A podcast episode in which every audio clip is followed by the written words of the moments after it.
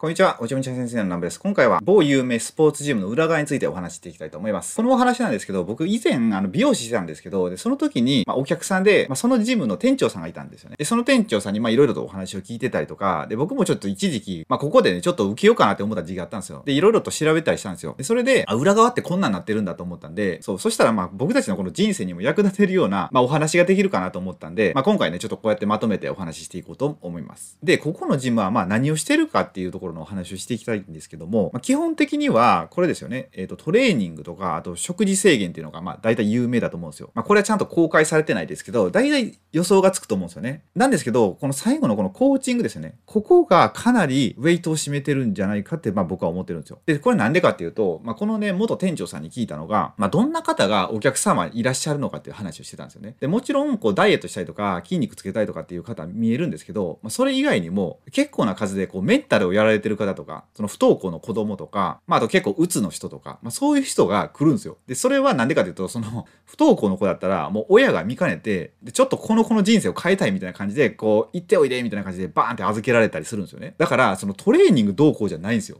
その体をどうこうしたいとかじゃなくて、その心のケアとか、そっちを任されるみたいなことになってるんですよね。で、これってめっちゃ意外じゃないですか。で、結構そういう人多いらしくて、これね、すごいなんか禅寺みたいなと思うんですよ。最近僕禅の勉強してて、いろんな本を読んでるんですけど、その中で結構めっちゃやんちゃしてた人とか、今の社会に馴染めない人とかっていうのが、その禅寺に預けられるっていう話があるんですよ。で、その禅寺で心を入れ替えて、で、社会に戻っていくみたいな。そうすると普通に生活ができるみたいな。まあそういうのがあるんですよ。そう、だから、なんか、ここの会社もなんか同じような感じだなと思って、禅のお寺なんかなとかちょっと思ったりね、まあしたんですよ。そう、だからね、意外とそのフィジカルの面じゃなくて、このメンタルの面のケアの方が大きいみたいですね。で、あとですね、すごい結果が出るってよく言われてるんですけど、で、結果が出る原因っていうのが、まあこれだと思うんですよ。料金って、まああんま詳しく言えないですけど、まあ高いんですよね。まあ調べてもらったら出ると思うんですけど、まあかなり高いんですよ。えっとまあいろんなメニューがあるんですけど、まあ割っていって、その1回あたりの料金って出るじゃないですか。それがまあ数万円とかするわけですよ。そう、そう考えたら、その高額だからこそ結果が出るんじゃないかって思うんですよね。そう、だって人ってこう無料のものには価値を感じなくないですか。何でもそうやと思うんですけど、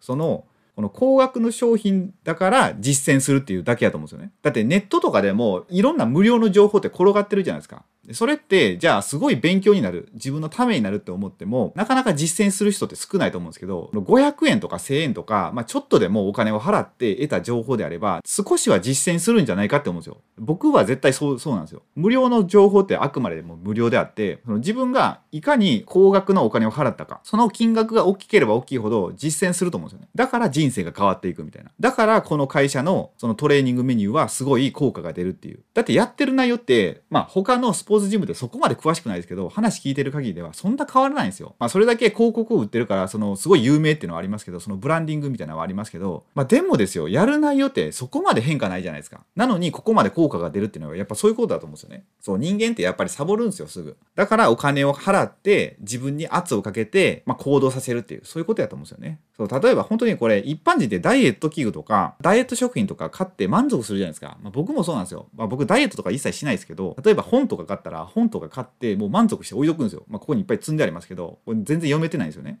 意外と買ったらもう勉強しちゃった気になってるみたいな。で、服とかもそうじゃないですか。なんか服を買った時はマックスで、その後はテンションがどんどん下がっていって、結局タンスの肥やしになるみたいな。そういう方ってすごい多いと思うんですけど、だから本当にまあ高いものを買ったら、まあ、それだけ人はまあ動きやすくなるってことですね。そう。まあこういうことが言えると思います。で、あとですね、ここの CM って絶対一回は見たことあると思うんですよ。あのテレビでやってるじゃないですか。で、その裏側というか、これ調べたらまあいろいろあったんですよ。で、これすごい面白いなと思って、で、それがね、ビフォーの映像は、まずですね、水を3リットル飲むらしいんですよ。そしたらお腹がタプンタプンになるじゃないですか。で、白いファンデーションめっちゃ塗って、で、猫背で撮影っていう。猫背で撮影っていうのはなんとなくわからないですか。でも水をそんな3リットルも飲ましてるんや、みたいな。それすごいなと思って。で、あと白いファンデーションっていうのは、まあ、白っていうのはこう膨張色だから、まあ、白くするとこう大きく見えるんですよね。この目の錯覚みたいな感じで。そうだから白いファンデーションを塗ると。で、アフターの映像はどうするかっていうと、この撮影の前日は絶食なんですよね。もうご飯を食べない。で、撮影の数日前からは日焼けサロンに通うと。それで、えー、最後に腸内洗浄ですね。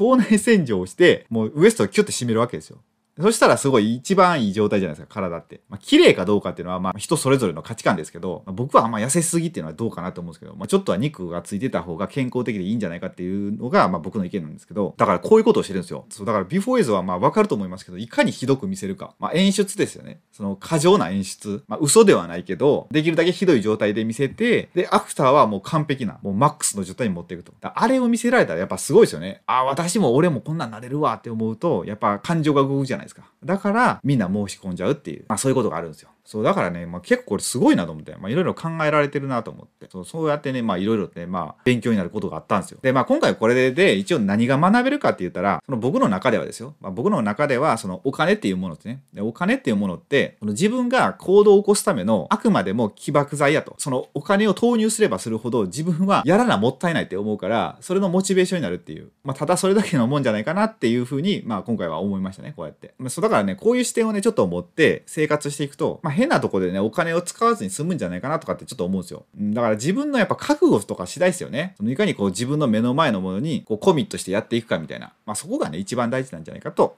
思います。はい。って感じですよね、今回の動画は。まあ、今回の動画はこうやってちょっと、まあ、その業界の裏側みたいな話をさせてもらったんですけど、まあ、こうやってちょっと表には出てこないような話で、結構人生の役に立つような話ってあると思うんですよ。まあ、こういった話をね、これからもまあもうちょっとしていこうと思うので、まだチャンネル登録されてない方よろしかったらチャンネル登録をしていただけると嬉しいです。それでは最後までご視聴いただきありがとうございました。